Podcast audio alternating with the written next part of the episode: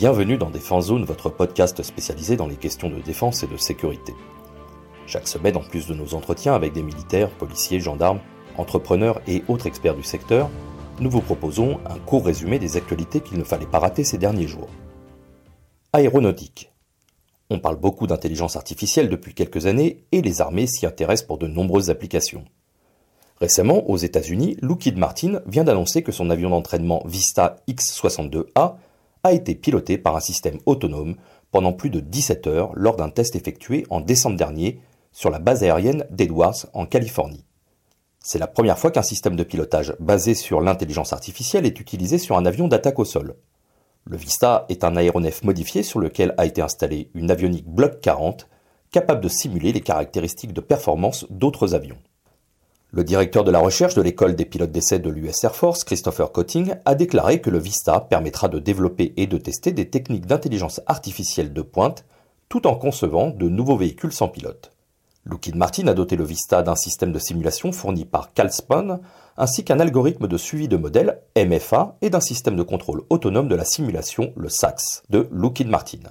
Ces systèmes, SAX et MFA, fournissent de nouvelles capacités au Vista selon l'industriel.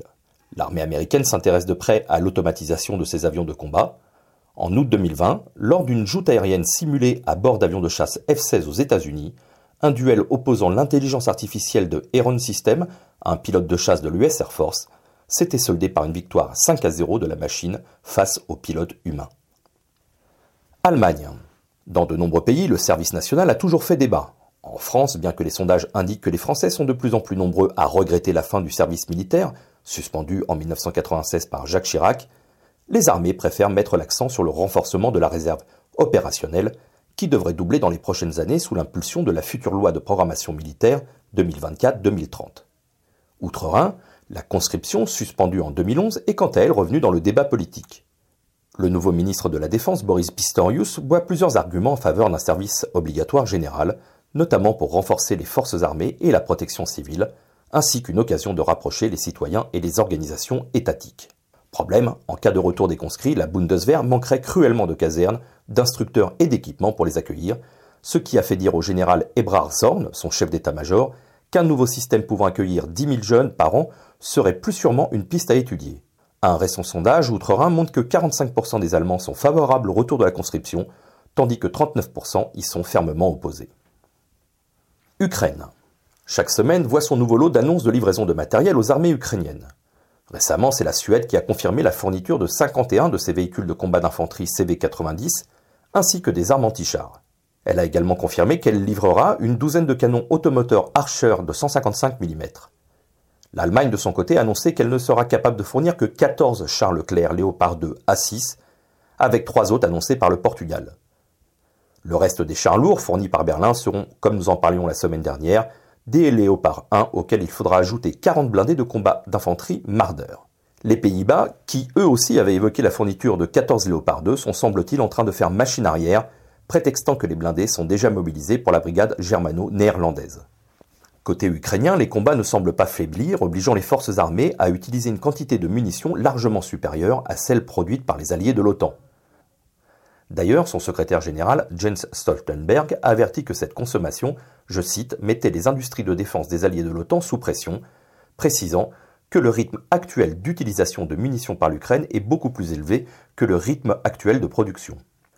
Pour rappel, les États-Unis ont déjà livré, entre autres, plus d'un million d'obus de 155 mm, 6 000 obus guidés de 155, 10 000 munitions de 155 mm anti-mines, 100 000 obus de 125 mm destinés aux chars lourds, 45 000 obus de 152 mm, 20 000 de 122 mm, 370 000 de 105 mm et 175 000 obus de mortier de 120 mm.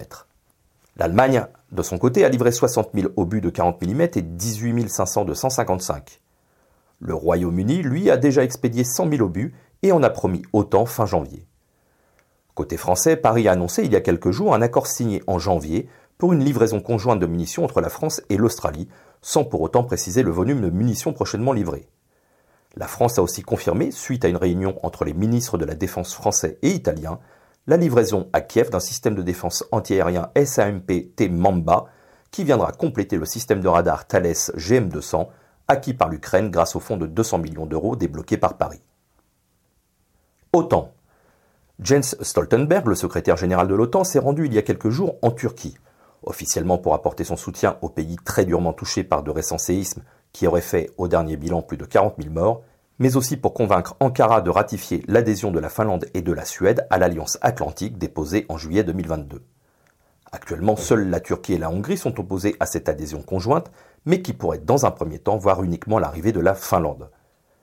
Pour l'instant, Ankara traverse une véritable crise diplomatique avec Stockholm depuis le 21 janvier, suite à l'autodafé du Coran par un extrémiste de droite devant l'ambassade de Turquie dans la capitale suédoise, ce qui a provoqué la colère d'Ankara, qui a reporté une réunion tripartite prévue pour février et déclaré que la Turquie s'opposerait à la candidature de la Suède tant que le Royaume n'aurait pas interdit tout blasphème.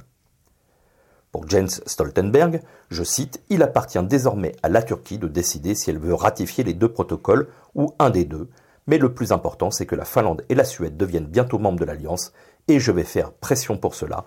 Fin de citation. DGA. C'est une première mondiale.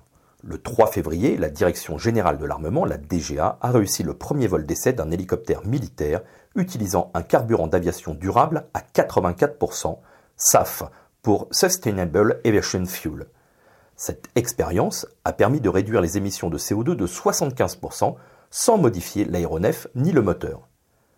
Il s'agit de la première fois qu'un hélicoptère militaire a pu voler avec une teneur aussi élevée de carburant d'aviation durable.